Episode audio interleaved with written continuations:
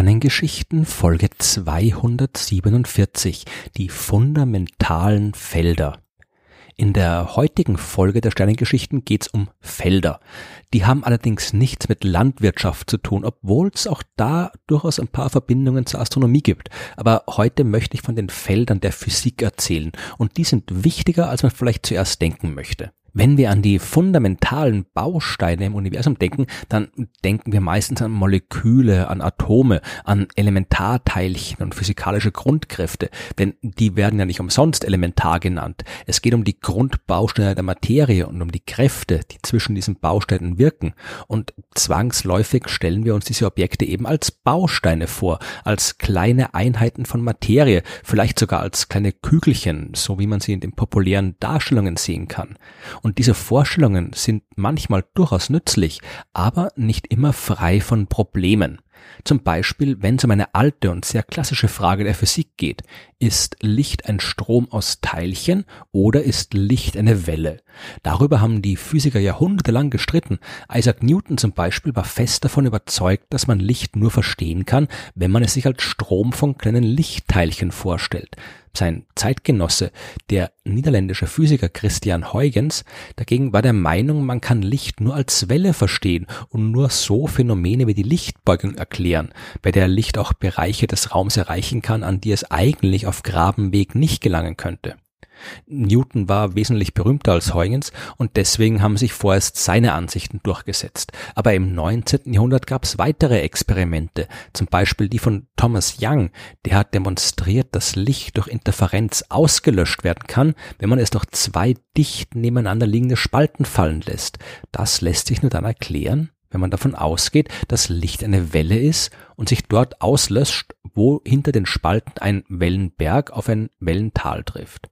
Albert Einstein dagegen hat im 20. Jahrhundert den sogenannten photoelektrischen Effekt erklärt, also die Freisetzung von Elektronen bei der Bestrahlung bestimmter Materialien mit Licht. Und für diese Erklärung hat er die Existenz von Lichtteilchen vorausgesetzt und gezeigt, dass man dieses Phänomen nicht verstehen kann, wenn man Licht nur als Welle betrachtet. Eine Zeit lang haben sich die Wissenschaftler damit begnügt, diesen Widerspruch einfach Welle-Teilchen-Dualismus zu nennen und von der Annahme auszugehen, dass Licht eben manchmal wie ein Teilchen erscheint und manchmal wie eine Welle, je nachdem wie und mit welchen Methoden man es untersucht. Aber das war natürlich nicht wirklich befriedigend und zum Glück hat die Wissenschaft heute eine Lösung für das Problem gefunden und die führt uns direkt zu den Feldern. Ein physikalisches Feld ist eigentlich nicht schwer zu verstehen. Das beschreibt nichts anderes als die räumliche Verteilung einer physikalischen Größe. Wenn ich zum Beispiel mit einem Thermometer überall in meinem Arbeitszimmer die Temperatur messe und die verschiedenen Messwerte in ein Diagramm einzeichne, dann ist das eine Darstellung eines Temperaturfeldes. Ich könnte genauso gut den Luftdruck messen oder die Menge an Feinstaub und so weiter. In diesen Fällen ist das Feld vor allem eine mathematische Methode, ein Hilfsmittel, um besser zu verstehen, was vor sich geht. Wenn ich in einer Ecke meines Zimmers zum Beispiel immer wieder deutlich geringere Temperaturen als anderswo messe, dann ist dort vielleicht irgendwo eine schlecht isolierte Stelle in der Wand, um die ich mich kümmern sollte. Felder können aber viel mehr sein als nur Hilfsmittel. Ein Feld kann auch ein eigenständiges physikalisches Ding sein. Im 19. Jahrhundert hat der schottische Physiker James Clerk Maxwell, über den ich in Folge 125 der Sternengeschichten schon mehr erzählt habe, elektrische und magnetische Felder beschrieben. Er hat festgestellt, dass man beide zu einem elektromagnetischen Feld kombinieren kann. Richtig interessant wird es aber erst dann, wenn wir uns die Veränderung eines Felds anschauen. Denn ein Feld muss natürlich nicht statisch sein. Das ist ganz besonders bei elektromagnetischen Feldern so. Ein bewegter Magnet kann elektrischen Strom erzeugen. Elektrischer Strom kann Magnetismus hervorrufen. Beide beeinflussen sich gegenseitig und Maxwell hat festgestellt, dass Licht nichts anderes ist als eine elektromagnetische magnetische Welle, also eine Abfolge von sich durch den Raum ausbreitenden und sich gegenseitig beeinflussenden elektrischen und magnetischen Wellen. Das klingt ein bisschen verwirrend, weil wir jetzt schon wieder bei den Wellen sind. Aber das Wichtige hier ist, dass diese elektromagnetische Welle eben nichts braucht, worin sie sich ausbreiten kann. Früher hat man ja gedacht, man braucht irgendeinen Äther, der das Universum durchdrängt und dessen Schwingung wir als Lichtwelle sehen, genauso wie Schall ja eine Schwingung der Luft um uns herum ist. Aber Maxwell hat gezeigt, dass das nicht nötig ist. Das elektromagnetische Feld und seine Veränderung, eben das, was wir als Lichtwelle bezeichnen, ist ein eigenständiges Ding und nicht nur eine Eigenschaft irgendeines anderen Mediums. Diese Erkenntnis ist wichtig, löst aber immer noch nicht den Konflikt zwischen Welle und Teilchen. Das tut erst die moderne Quantenfeldtheorie. Dabei handelt es sich um eine Weiterentwicklung der Quantenmechanik, mit der man bis dahin die Eigenschaften der Elementarteilchen beschrieben hat. Die Quantenfeldtheorie kurz und anschaulich zu erklären, ist quasi unmöglich. Das ist eine zutiefst mathematische und sehr komplexe Disziplin. Aber vereinfacht ausgedrückt löst sie den Widerspruch zwischen Welle und Teilchen auf, indem sie Licht oder den Elektromagnetismus in dem Fall als Quantenfeld betrachtet. Ein Quantenfeld ist eine Verbindung der klassischen physikalischen Felder mit der Quantenmechanik. Und es ist dieses Quantenfeld, das das fundamentale Ding ist, nicht irgendein Teilchen, irgendeine Welle oder irgendeine Kraft. Man kann so ein Quantenfeld anregen, zum Beispiel indem man ihm Energie zuführt. Und wenn man es mit genau der richtigen Menge an Energie anregt, dann entstehen Feldquanten.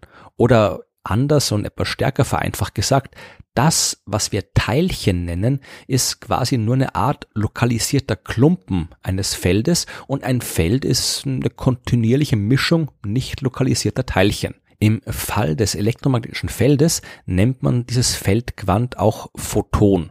Und die Quantenmechanik basiert jetzt genau darauf, dass physikalische Größen nicht beliebige Werte haben können, sondern eben nur ganz bestimmte Werte annehmen können. Sie müssen quantifiziert sein. Diesen Unterschied kann man sich als den Unterschied zwischen einem kontinuierlichen Wasserstrahl und einer Abfolge einzelner Wassertropfen vorstellen. Genauso lässt sich das elektromagnetische Feld nur mit ganz bestimmten Energiemengen anregen und es entstehen dann auch nur Photonen mit ganz bestimmten Energien.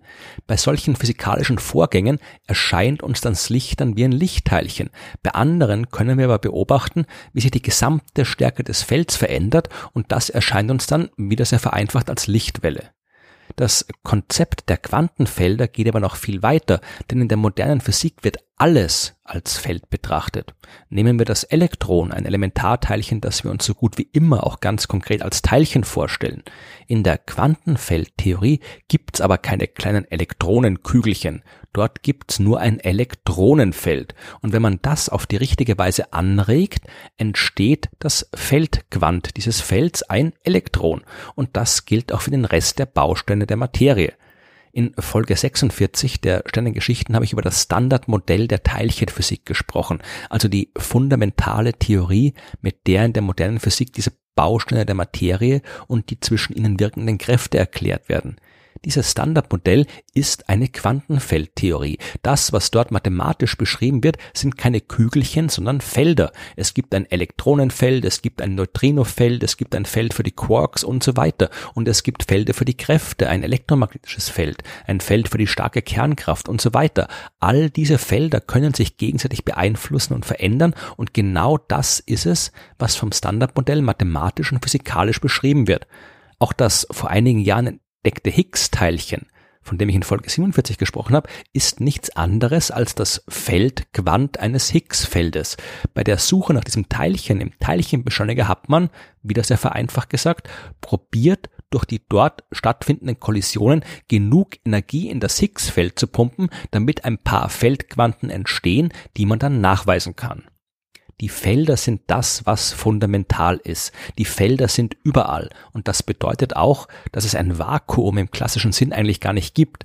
Wenn wir an den leeren Weltraum denken, dann ist dort nicht einfach nichts. Dann sind dort immer noch die Felder. Es ist halt nur gerade nichts da, dass diese Felder ausreichend stark anregt, sodass wir etwas davon mitbekommen aber sie sind da und alles, was wir sehen, alles, was wir selbst sind, ist eigentlich nichts anderes als die sichtbare Auswirkung miteinander wechselwirkender Felder.